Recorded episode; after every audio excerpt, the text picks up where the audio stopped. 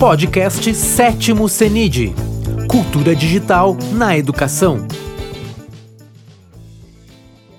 Boa tarde! Sejam bem-vindos ao terceiro workshop de metodologias ativas do sétimo CENID 2021. Sou a Verônica Molina, Chair do CENID, e hoje nós vamos falar, né? Ou seja, vamos conhecer a professora Lucimara Bauab Boquiquio, que vai falar com vocês justamente né, do tema de como engajar os alunos no ensino remoto. Tá? Eu vou falar um pouquinho antes de vocês verem, né, a professora Lucimara, eu vou falar um pouquinho dela, tá? Ela é graduada na área de tradução e interpretação da língua inglesa e língua portuguesa pela Unibero com pós-graduação em língua inglesa e língua portuguesa na área de interpretação de conferências pela PUC São Paulo, mestre em estudos linguísticos e literários em inglês pela Universidade de São Paulo, professora de inglês há 25 anos, já lecionou língua portuguesa e língua inglesa no ensino superior por mais de 10 anos, Atualmente é professora de língua inglesa para o ensino fundamental 2 e ensino médio no Colégio Arbus de Santo André. Tá? E agora, ah, com vocês, a professora Lucimara, que estará conversando com vocês, falando sobre como engajar esses alunos, né, neste ensino remoto ou nesse ensino on-off, né, ensino vai e volta, né, quem fica em casa, quem fica na escola. Como engajar o aluno que fica, né, no remoto ali, né, e a gente faz o que com eles, né, coitadinhos, né, nesse processo, nessa fase, né, é, tão complexa que nós estamos. Por isso, estamos aqui compartilhando, né, justamente toda essas, essas experiências, né, então, seja bem-vinda, professora. Muito tá? obrigada. É um prazer vou... enorme. Imagina, é, o prazer é todo nosso, tá? Pessoal do chat, participem, tá? Façam perguntas, tá? Estamos aqui, a Pro tem bastante experiência para falar com vocês, tá? Então, aproveitem o máximo que vocês podem, tá? O espaço é seu, Pro. Muito obrigada, é um prazer estar aqui. Muito bacana poder participar do sétimo CENID. É, espero poder aí é, compartilhar as minhas práticas é, com todos que estão assistindo, que eu consiga ajudar de alguma forma, né? Eu acho que é papel do professor o compartilhar né, das práticas, das ideias. Eu acho que a gente enriquece a nossa prática e enriquece a prática do colega também. É, bom, então, como é que eu comecei a pensar na questão do engajamento, né, dos alunos no ensino remoto. Então, era uma sexta-feira, eu estava lá na escola onde eu trabalho, eu sou professora de inglês do Colégio Arbus, de Santo André, e numa sexta-feira nos foi anunciado que nós ficaríamos, então, dando aula de forma remota. É, e na segunda-feira tudo iria começar remotamente. Meu Deus, né? Então, várias dúvidas começaram a surgir. É, na minha cabeça, e eu acho que de todos os, como de, na cabeça de todos os colegas também, né? Como é que eu, como é que eu faria, né, é, para garantir a atenção dos meus alunos? Pode passar, ver, por favor, o slide. É, como que eu faria para garantir a atenção e a participação, né, dos, dos meus alunos nas aulas? Como que eu poderia fazê-los produzir e como avaliar? Então, essas foram as dúvidas principais, foram as questões principais que eu comecei a, a pensar uh, e, e, tentar em busca de estratégias para que eu conseguisse cumprir de forma é, eficiente, né, todos esses aspectos. Pode seguir, Vê, por favor. Bom, é, no colégio onde eu atuo, a gente já trabalhava com várias é, estratégias, uh, uma vez que nós usamos uh, lá o iPad, né? Então, o iPad é professor do material e é professor e é material dos alunos também, né? Uh, a gente já tinha essa questão um pouco da, da, da, da tecnologia ali, mesmo no ensino presencial. É, então, uma das técnicas que a gente já trabalhava é antecipação de conteúdos, e aí, é, muito mais agora de forma intensa no ensino remoto. Então, eu acho que é uma, é uma estratégia muito é, adequada e que auxilia o professor e ajuda muito o aluno. É, o que seria essa antecipação de conteúdos ou flipped classroom? que foi uma técnica, uma metodologia, na verdade, criada por Jonathan Bergman, da Universidade do Colorado. O professor, né, ele, ele, ele traz o tema uh, para o aluno em uma determinada aula, ele anuncia esse tema uh, para os alunos, uh, e os alunos pesquisam esse tema. Então, eles podem ir atrás, por exemplo, no Google, de vídeos sobre o assunto, podem ler textos sobre o assunto que o professor vai trabalhar. Enfim, eles preparam esse assunto de antemão, fazem o registro das informações que eles escolheram no caderno, e na aula posterior, eles trazem uh, para a sala. E aí, é, como é, que, como é que acontece essa aula? Os alunos trazem as informações na aula e começam a apresentar para o professor e para o grupo, para os colegas. É, os outros colegas podem interferir, podem fazer perguntas, e aí o professor é, é muito diferente, né? O papel do professor nesse sentido, porque ele deixa de ser aquele apresentador, né, de, de conteúdos, e ele passa a mediar, né? Ele passa a ser um mediador entre o conhecimento que foi o aluno que foi buscar e o aluno.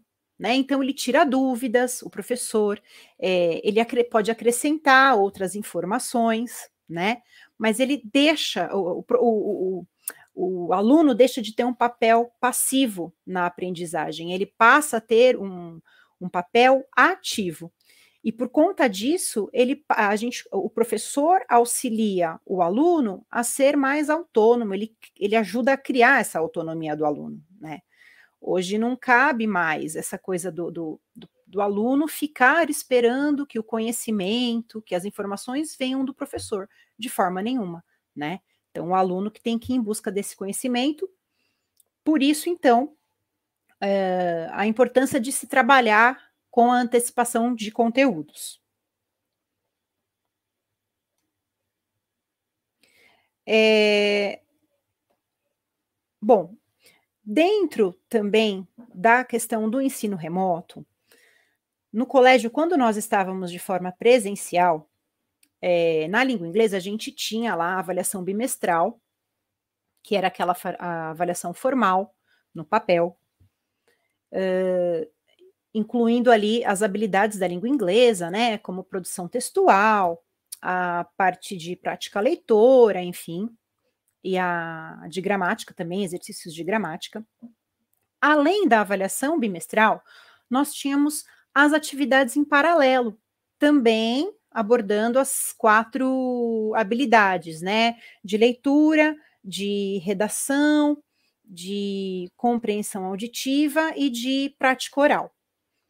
Quando nós entramos para o ensino remoto, a avaliação bimestral foi retirada. Por quê? porque a gente já trabalhava as quatro habilidades com essas atividades em paralelo, né? Uh, então, o que, que nós fizemos? Nós continuamos, continu, continuamos no ensino remoto trabalhando essas atividades em paralelo, e, e isso passou a ser a avaliação, né? Uh, de forma que às vezes nem o próprio aluno percebia que ele estava sendo avaliado, porque uh, acontecia de uma forma natural, é, então, por exemplo, eu trazia determinado assunto para dentro da, da aula remota, a discussão surgia, surgiam perguntas, os alunos começavam a participar, e sem saber, né, sem, sem saberem, eles já estavam sendo avaliados.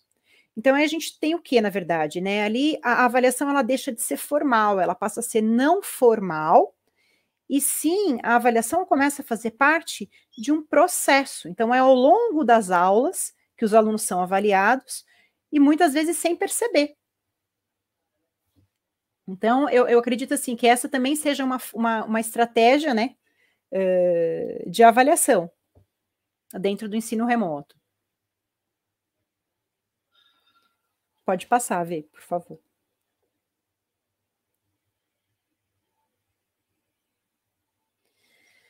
Uma outra forma de se trabalhar também, que é muito bacana, é a gamificação de conteúdos, né? Hoje em dia, qual aluno, né, qual adolescente ou qual criança que não gosta de jogar videogame? Então, imagina só que prazeroso poder aprender jogando videogame. Quem é que não gosta? Então, a gente pode transformar os conteúdos de, de, de sala de aula em jogos.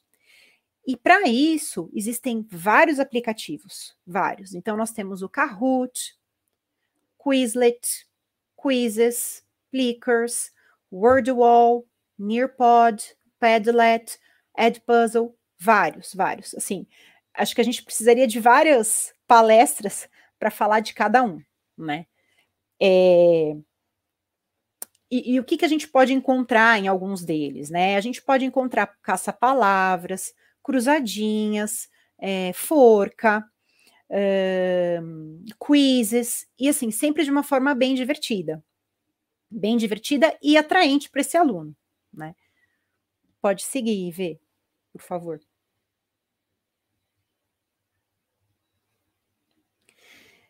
É, uma outra maneira interessante de se trabalhar Uh, no caso, uh, no, no Colégio Arbus, onde eu atuo, nós utilizamos a plataforma Teams para se trabalhar. E dentro da plataforma Teams, ela traz o recurso dos breakout rooms, que é um recurso bem bacana, bem interessante.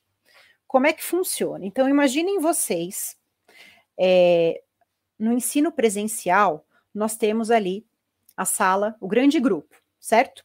E aí nós queremos fazer um trabalho em grupo, então os alunos têm de estar divididos em grupos.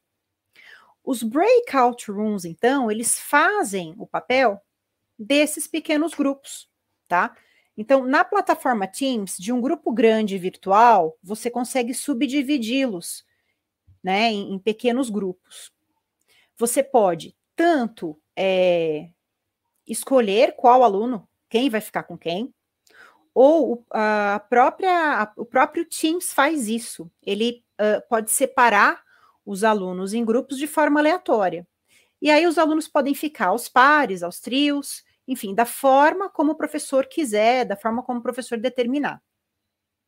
No caso é, da língua inglesa, esse recurso ele é muito rico. Por quê? Porque o aluno de língua inglesa ele tem muita vergonha de se expor, ele tem vergonha de errar, né? Então, quando ele está num grupo menor, a chance dele participar é muito maior, é muito grande. É, e eu acho que um, um outro desafio dentro do, do, ensino remoto é fazer com que eles abram as câmeras. Para os pequenininhos ali, Fundi 1, eu acho que esse não é, isso não é tão problemático. Agora, quando a gente pega os adolescentes e eles, eles estão nessa fase, né, de sentir vergonha, de, de, não, de não, eles não querem errar, eles não querem se expor. Então, o breakout room ajuda nisso. Por quê? Porque o professor sai desse grupo grande, desse grupo maior, ele consegue visitar grupo por grupo. E aí o aluno se sente mais à vontade, porque de repente está só ele com mais dois ou três coleguinhas e o professor. Então, é, eu já, já, trabalhei bastante nos breakout rooms e posso falar por experiência própria que é muito bom e funciona e eles abrem as câmeras. E participam bem mais também, tiram dúvidas, perguntam, é, é, perguntam, é muito legal. Pode seguir, Vê, por favor.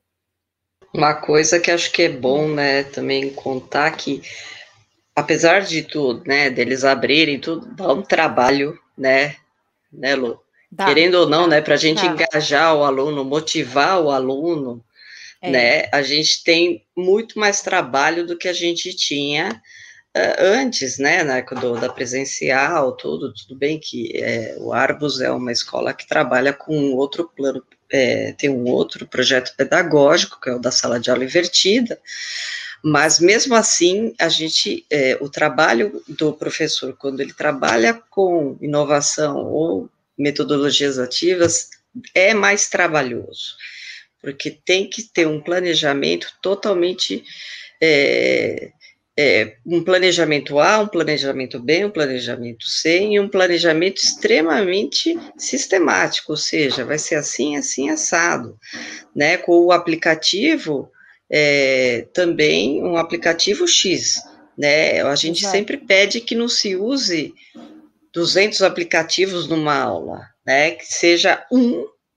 e que atinja o objetivo né? Porque senão o professor se o professor começa a ficar louco, né?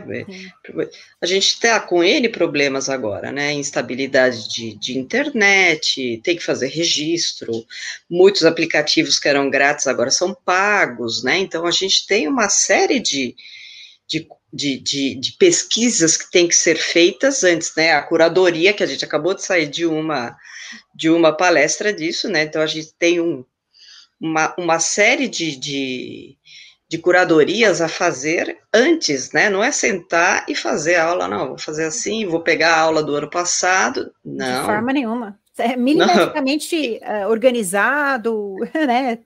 É, milim, milimetricamente projetada, né? Projetado, né? É. E não é a mesma, a mesma aula não é a mesma para o sétimo A, que não é a mesma para o sétimo não, B. De forma nenhuma.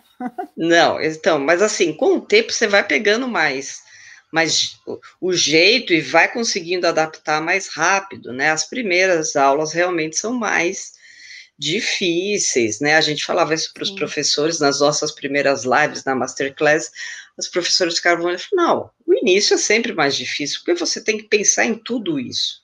Em tudo. Com o tempo já vai saindo mais natural, porque você já tem o domínio de tudo isso, né? Vai fazer parte do, do papel do professor, né? Sim, Por é. isso que a gente pede que o professor se engaje, né? Nessa, nesse compartilhamento, nesse próprio compartilhamento da Lucimara aqui que ela está contando, ela passou por, né? Eu trabalhava com ela, então ela passou por N, N experimentos que deram errado, experimentos que dão certo, uhum. e, em especial é, lógico, a gente compartilha os que dão certo, mas a gente também tem que pensar nos que deram errado. Por que deram errado? Né? É, quando se fala em uma aula com metodologias ativas e o uso de tecnologias para engajar o aluno, a gente já pensa naquela baita aula pirotécnica com uhum. realidade virtual, holografia, né, que o professor praticamente chega na nave mãe. E aí, mas qual o objetivo? Você chegou, né? Eu não sei quem é da época da Xuxa, né? Lembra? Chegava a nave, a Xuxa saía, o professor se imagina na mesma situação. Chegando ali, né? Os, os alunos lá, né? Esperando com o fonezinho, né? Na remota, esperando. Chegou o professor. E qual o objetivo de tudo isso? Dá dois minutos, elas vão começar a fechar as janelinhas, né, as câmeras, e você fica ali. De não. Ou seja, o engajamento é durante o processo da aula, que vai desde, como a própria Aline colocou aqui, que adorou o título, é a partir do título e de todo o processo que vai, né? O, o aluno ele precisa sentir o significado de tudo isso né? Ele precisa sentir, se sentir protagonista de todo o processo. Ele tem que não só como ouvinte, ele tem que participar de tudo isso. Por isso que os breakout rooms são tão famosos, porque eles saem, né, do processo de ouvintes para protagonistas. Eles têm que participar como é, com os amigos, tem que é, tentar solucionar problemas, eles têm que fazer tudo isso. Então, essa é, a, é o protagonismo que a gente quer. Né? É o, o mão na massa, né? Tem a mão na massa. Ele, então, assim, só ele ficar ouvindo e o professor falar, ah, pai, dois minutinhos para vocês responderem, tentarem, tentar, o tentarem já acabou com eles, né? Então, assim, tentarem responder alguma coisa. A pergunta, dois minutinhos. Ah, eles vão fechar, eles vão fechar a câmera, né? Então, assim, vocês têm, eles gostam de desafios, né? Mas o tentar não é um desafio. Tentar é já acabar com a autoestima deles ali, na, ali, ali mesmo, né? Então, assim, se o tentar que é porque já não vem coisa boa, né? Então, assim, é colocá-los ali, separá-los, no caso do TIM, separá-los em salas e começar a soltar os desafios, né? E e, e, e eles começam, eles, eles engajam e vão, né? É, nada como colocar sempre, lógico, né? A gente coloca estrategicamente sempre os líderes, né? Dos grupos, das panelas, a gente coloca, né? Estrategicamente para movimentar, né? Então, são as táticas que o professor, mas você fica mediando e isso faz com que é, ocorra uma aproximação. Querendo ou não, eles se aproximam desse professor, que é um professor que, na cabeça deles, os entende, mas eles também entendem a matéria, eles entendem a aula, por quê? Porque eles aprenderam de uma forma que eles gostam, né? Eles se engajaram, né, eles abriram a cabeça, ou seja, eles não tiveram aquela, aquele pensamento, ah, Deus, vamos lá, né? Mais 45 minutos de mais uma aula. Não, não tiveram esse bloqueio, né? Eles estão ansiosos para ter essa aula.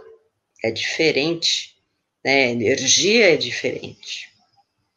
Exato. Perdão, perdão. Imagina, por... imagina.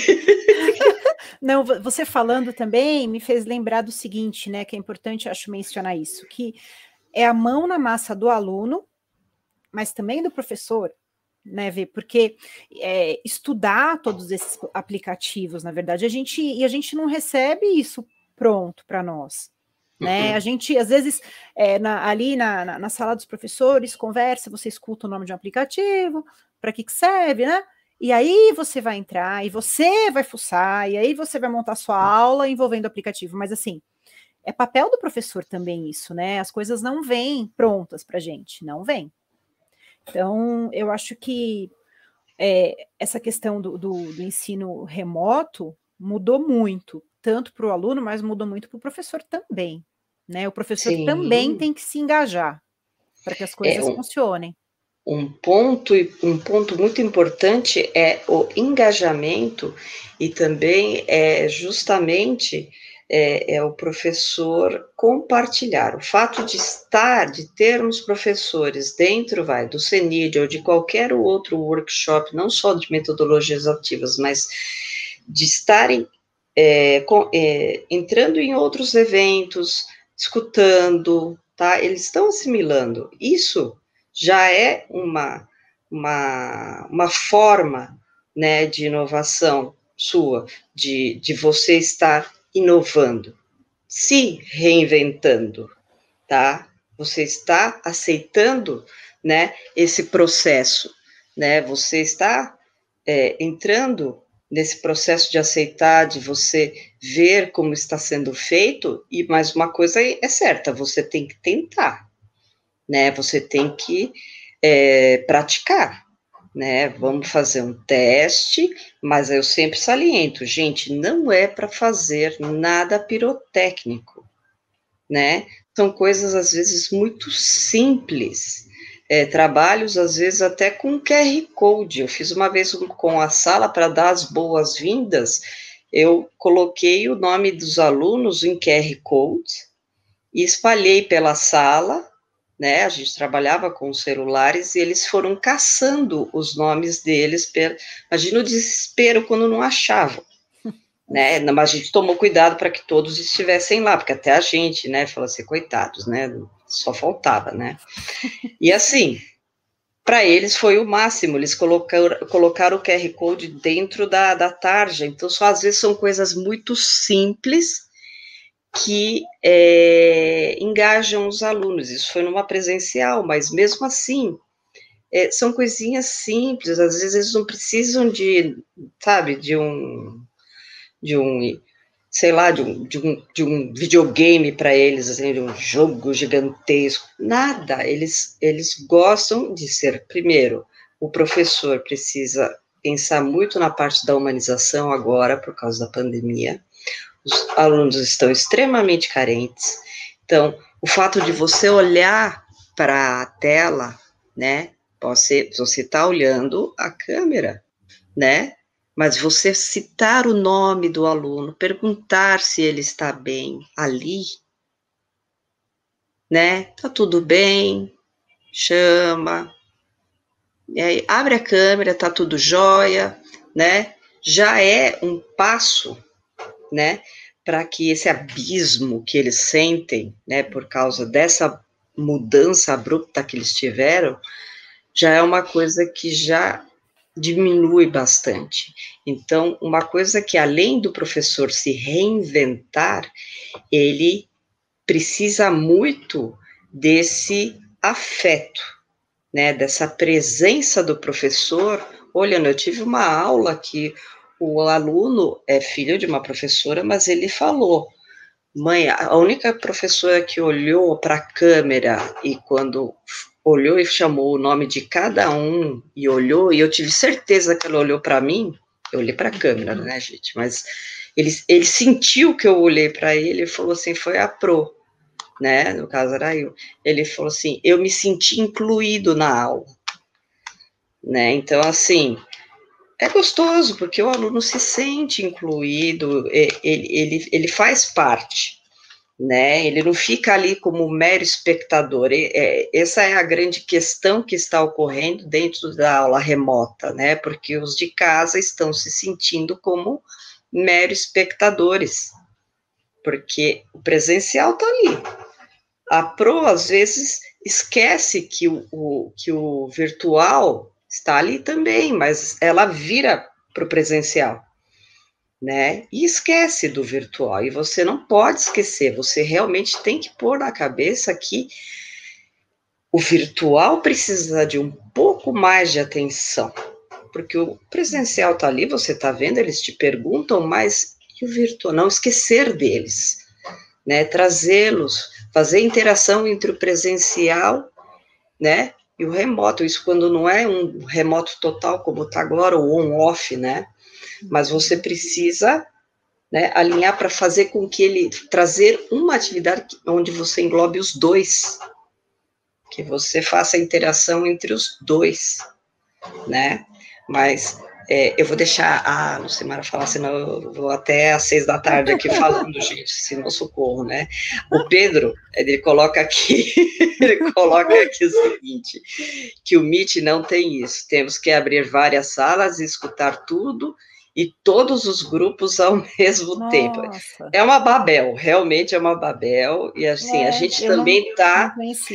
É, a gente também está trabalhando a paciência, né, o ouvido, né, assim, a feira, né, parece uma feira, né, a gente fala, meu Deus do céu, mas eles não têm culpa disso, né, eles não têm culpa, e assim, a gente tenta fazer o máximo que a gente pode, as plataformas, elas estão tentando se adequar a tudo isso, porque foi uma surpresa muito grande, foi né, repente, né? Foi muito grande, então, assim, elas estão tentando se adequar, né? Então, é, até mais adiante a gente vai ter, assim, novidades em plataformas, elas estão, elas estão correndo atrás, porém, a gente tem que é, também tentar pensar em estratégias, né? O professor agora, ele tem que ser um estrategista nato, né? Então, não era só aquela aula que a gente usava, né, do sexto ano, de 1900 e bolinha, usava todo o sexto ano, só dava uma adequada, agora não. Agora esquece, você tem que fazer uma aula diferente direto. Exato. Né? Até ver você falando disso, né? É, me vem isso à cabeça. Que em alguns momentos também é importante você, se você está tratando o mesmo tópico, com os alunos no presencial, mas tem os alunos no, no remoto, de repente fazer uma atividade diferente, sim, com quem está no remoto e aplicar uma outra para quem está no presencial, porque o ritmo é completamente diferente, né? De quem está ali com o professor e de quem está em casa.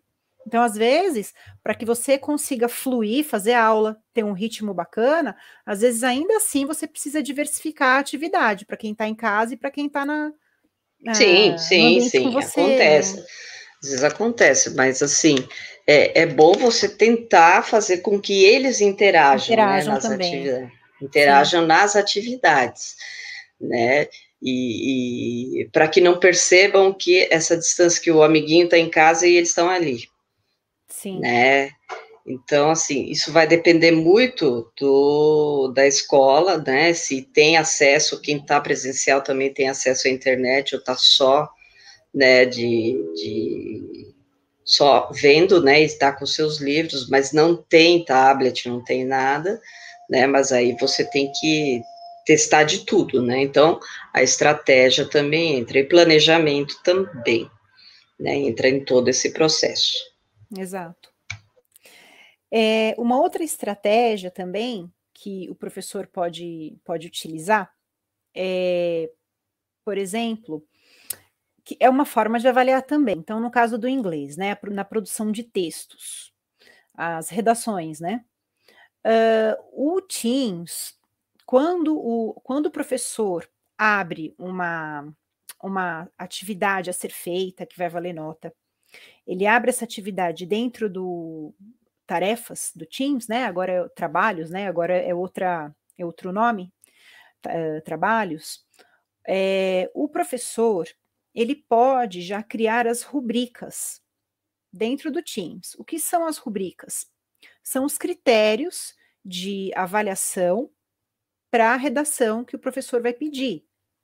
Então, supondo que, que essa redação tenha o valor de 10 pontos, então, o professor vai criar uma rubrica que diz que se o aluno, uh, se a redação do aluno estiver impecável, tal, com relação à, ortografia, então ele vai ter já um ponto garantido. Então, de 0 a 1, um.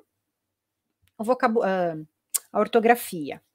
Aí, de 0 a 2, por exemplo, se a redação está de acordo com uh, o tema que o professor escolheu e assim vai. Então, as rubricas, na verdade, são o quê? São os critérios que o professor vai uh, determinar, né? E vai ser é, pela qual aquela redação vai ser avaliada.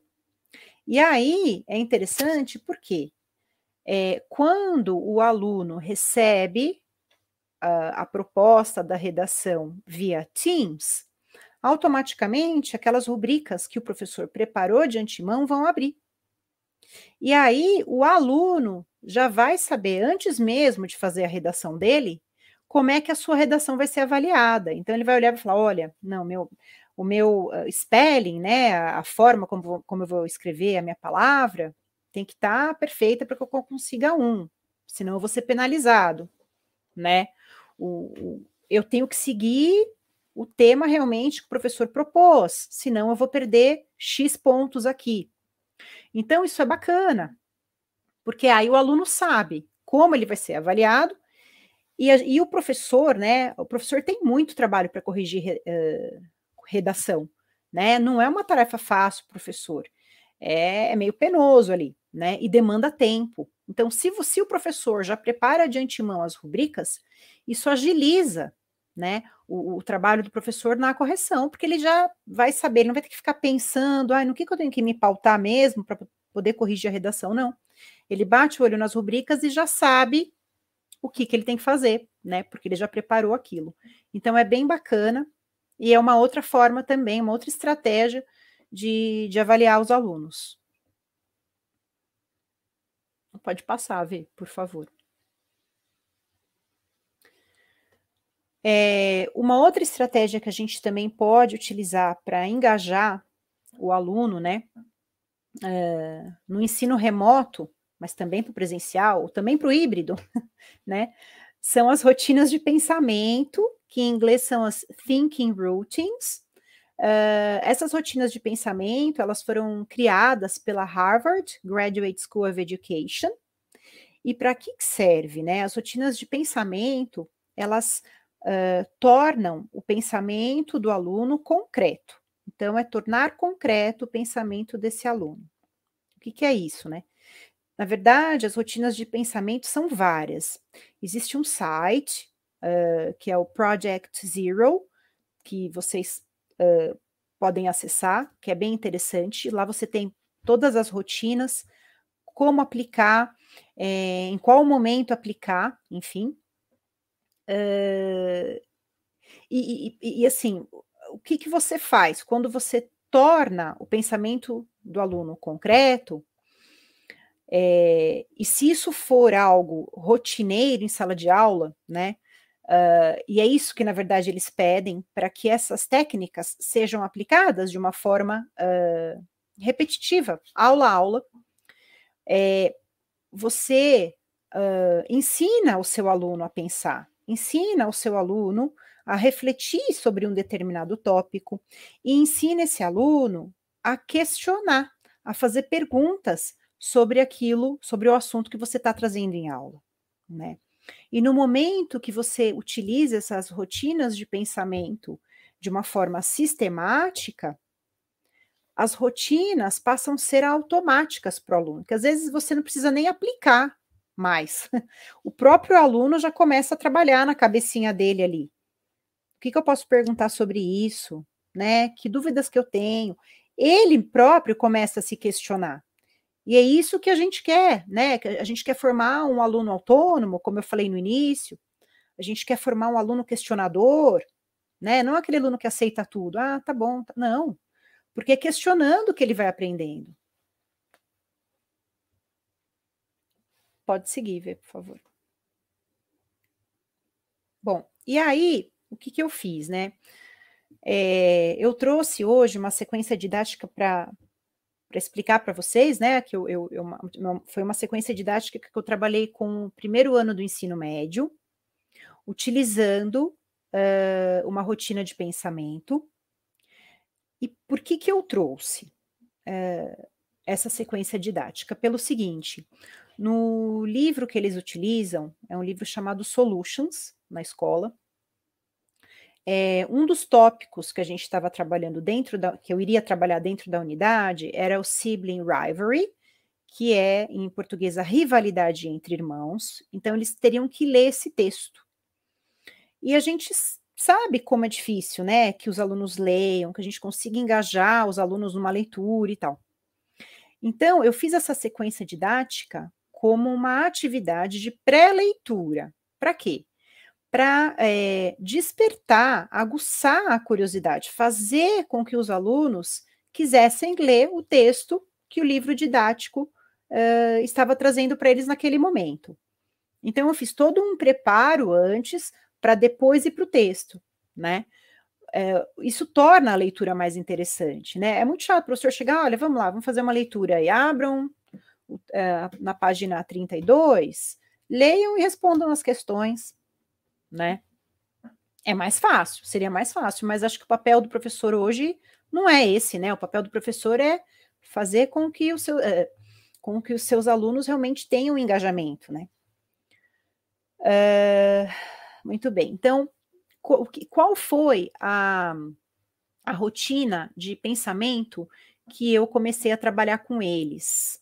É uma rotina que se chama 321, né? 321 Bridge. 3, 2, 1, ponte, né? E eu organizei essa rotina dentro de um Padlet, que é uma outra plataforma também, bem interessante para se trabalhar no ensino remoto.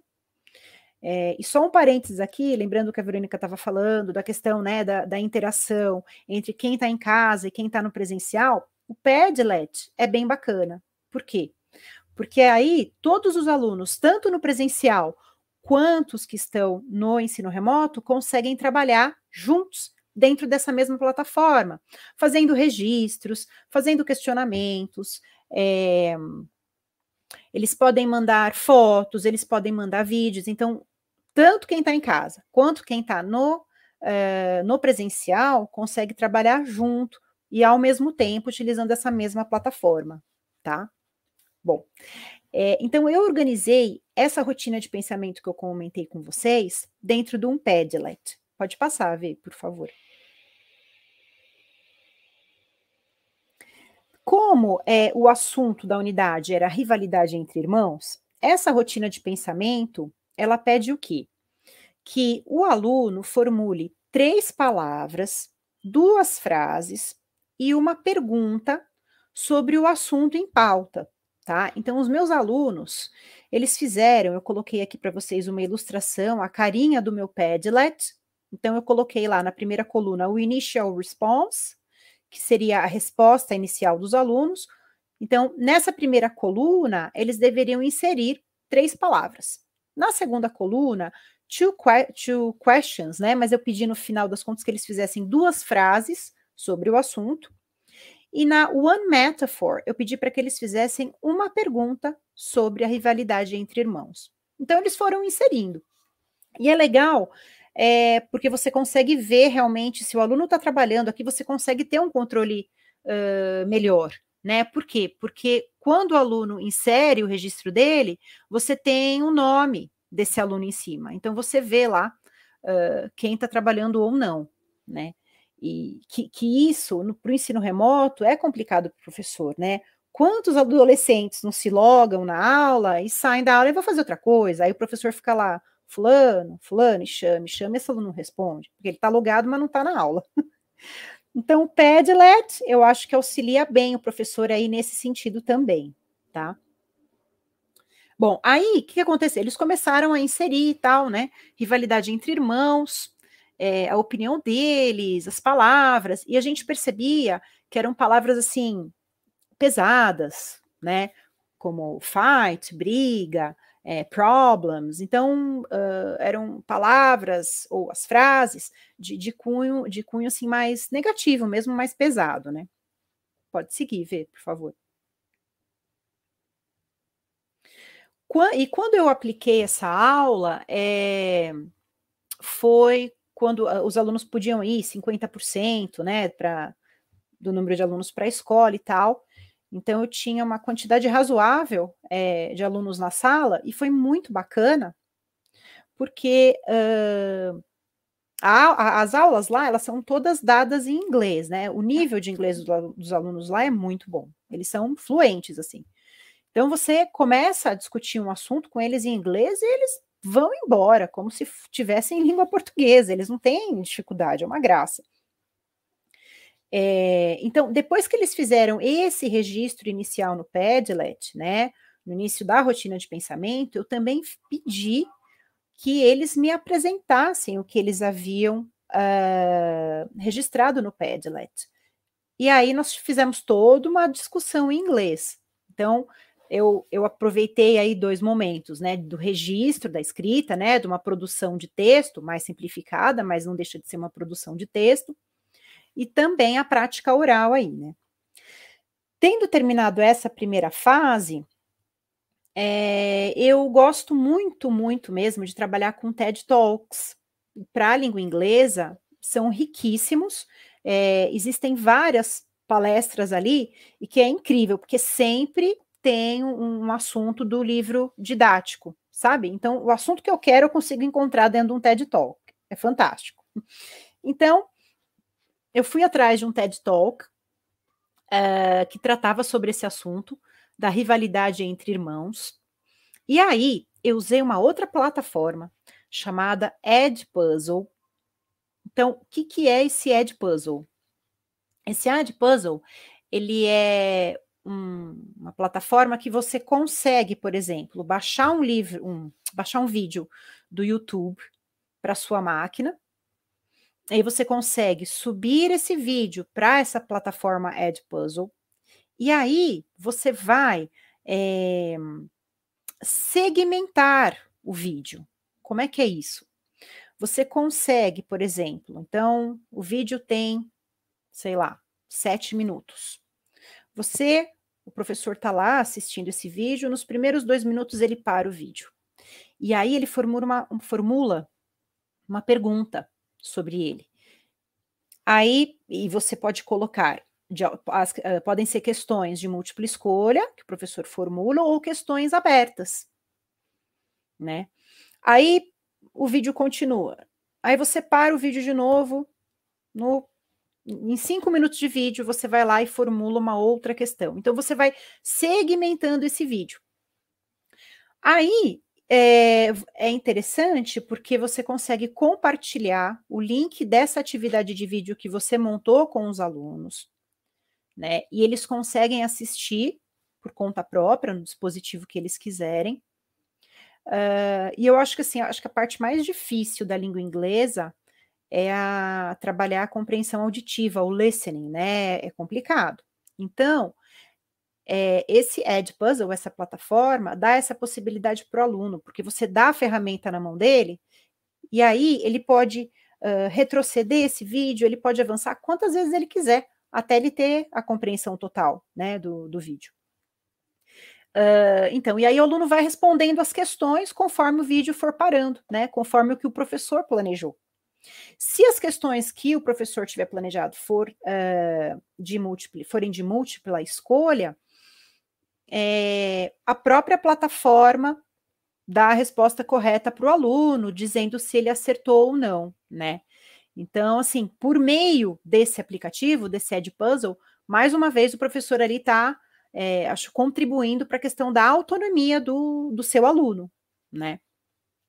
Bom, então eles, eles assistiram o TED Talk, uh, então era uma, uma adolescente tímida, que é essa menininha que está aparecendo aí na tela para vocês, uh, que ela narra, né? Ela conta a história dela, da relação dela com a irmã mais nova. A irmã mais nova era muito popular, era conhecida na escola, tinha vários amigos, e ela sempre muito tímida, né? E isso para ela era um verdadeiro drama, era um problema, né? E, bom, enfim, vamos continuar que tem, tem mais. Aí Pode seguir, Vê, por favor. Bom. Aí, ao final do, do vídeo, do TED Talk, é, a, essa adolescente, ela diz que ela, então assim, ela, ela inicia o vídeo dela de uma forma meio pesada, falando da relação difícil que ela tinha com a irmã, mas no final ela termina assim com, com um ponto alto, né? Dizendo que apesar disso tudo, a, essa relação difícil que ela tinha com a irmã contribuiu, trouxe é, algo muito bom para a vida dela, que foi aprender a lidar com as adversidades, né, com as dificuldades que ela poderia encontrar nas relações futuras que ela estabeleceria, né. Então, assim, o fechamento desse TED Talk foi, foi dessa forma. Aí, o que, que eu pedi, então? eu pedi que os alunos voltassem para o Padlet, num outro Padlet que eu já tinha montado, já tinha organizado tudo bonitinho, e eles registrariam novas informações. Mas, de novo, então seria uma, a primeira coluna que vocês estão vendo aí na tela: três palavras novas, diferentes das palavras iniciais no primeiro Padlet, duas frases e uma pergunta. De novo, por quê? Porque ele, até então, eles, na primeiro Padlet, eles não tinham assistido o vídeo, né? Ainda. É, e agora seria essa nova fase, esse novo Padlet, tendo já assistido o TED Talk, eles iriam, iriam preencher de novo. E foi muito bacana. Por quê? Porque aí eu, eu comecei a comparar os registros antes do vídeo e os registros após o vídeo. E da mesma forma que a menininha do vídeo lá começava a, a discursar, falar da relação difícil e no final falou, não, mas foi muito importante para mim, foi muito bom por causa disso, disso, disso. Os alunos também. Então, eles é, conseguiram uh, ver também pontos positivos ao final. E aí, quando eu fui comparar os primeiros registros com esses últimos registros no Padlet, também eu, eu observei essa mesma diferença. Né? Antes uma negatividade e tal, e depois algo mais indo para o positivo, né? que, ok, é uma dificuldade, né, que os irmãos têm, mas tudo bem, a gente, a gente sobrevive, a gente melhora como pessoa, né, a gente melhora é, nas relações que a gente estabelece por, por experiências já que a gente já, já passou, enfim. Então foi muito, muito legal, foi muito positivo esse, essa sequência, né. Tendo feito tudo isso, pode passar, ver, por favor. Tendo feito tudo isso, aí que eu fui para o texto. E assim, era um texto, se vocês, não sei se está nítido, enfim. Uh, era um texto, não era um texto longo, né? Era relativamente pequeno. Mas eu fiz tudo isso para que eles se sentissem motivados para poder ler esse texto. E o que é legal de fazer uma, uma atividade assim, de pré-leitura, é que você uh, já uh, começa a trabalhar o vocabulário, às vezes, mu muitas vezes sem o próprio aluno perceber. E aí, quando ele vai ler o texto, ele já não encontra dificuldade na estrutura, nos, vocabula nos vocabulários, porque isso já foi discutido antes, né? Ele já foi antes preparado, né, sobre esse assunto para poder ler. E aí, as atividades é, de pós-leitura, né, que eu trabalhei, foram as próprias atividades do, do, do livro didático, né, que, que, versavam também sobre, sobre o texto, então, era exercícios de vocabulário, exercícios de compreensão de texto sobre o mesmo assunto.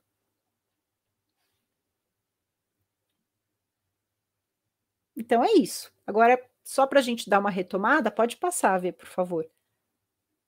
Só fazer um, um fechamento, né, do que do que, que eu trabalhei hoje com vocês, do que, que eu discuti, né?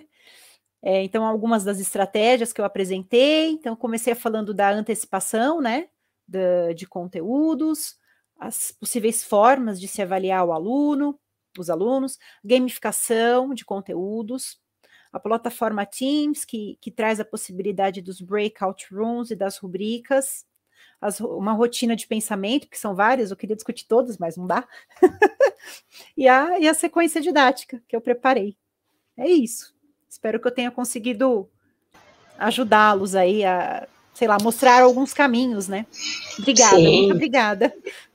Imagina, ficou excelente. E lógico, a gente vai estar, tá, se a o Simara permitir, a gente vai colocar os, as apresentações né, à disposição do pessoal, né, para vocês terem acesso, né. Pessoal do chat, eu agradeço imensamente também, né, a participação, agradeço a participação da Lu. Eu que agradeço né? o convite. né, teremos mais, né, e agora eu convido a todos, inclusive a Lu e a todos vocês, a irmos para a última live do workshop de metodologias ativas, né, que é com o Tiago Eugênio agora, falando sobre gamificação, né? Então, vamos para lá, que agora temos a última, né, do, dos três dias, né, de, de gamificação. E Obrigado a todos. Lu, você foi show. Obrigada, obrigada. Né? E o pessoal parabenizando bastante. E... Fico feliz, tá? obrigada. Obrigada, pessoal. Beijo a todos. Beijo. Tchau, Beijão. tchau. Até a próxima. Tchau, tchau. tchau,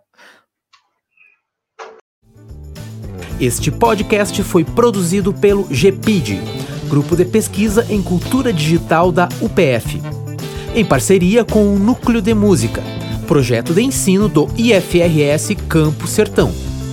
Composição de trilha sonora Felipe Batistella Álvares.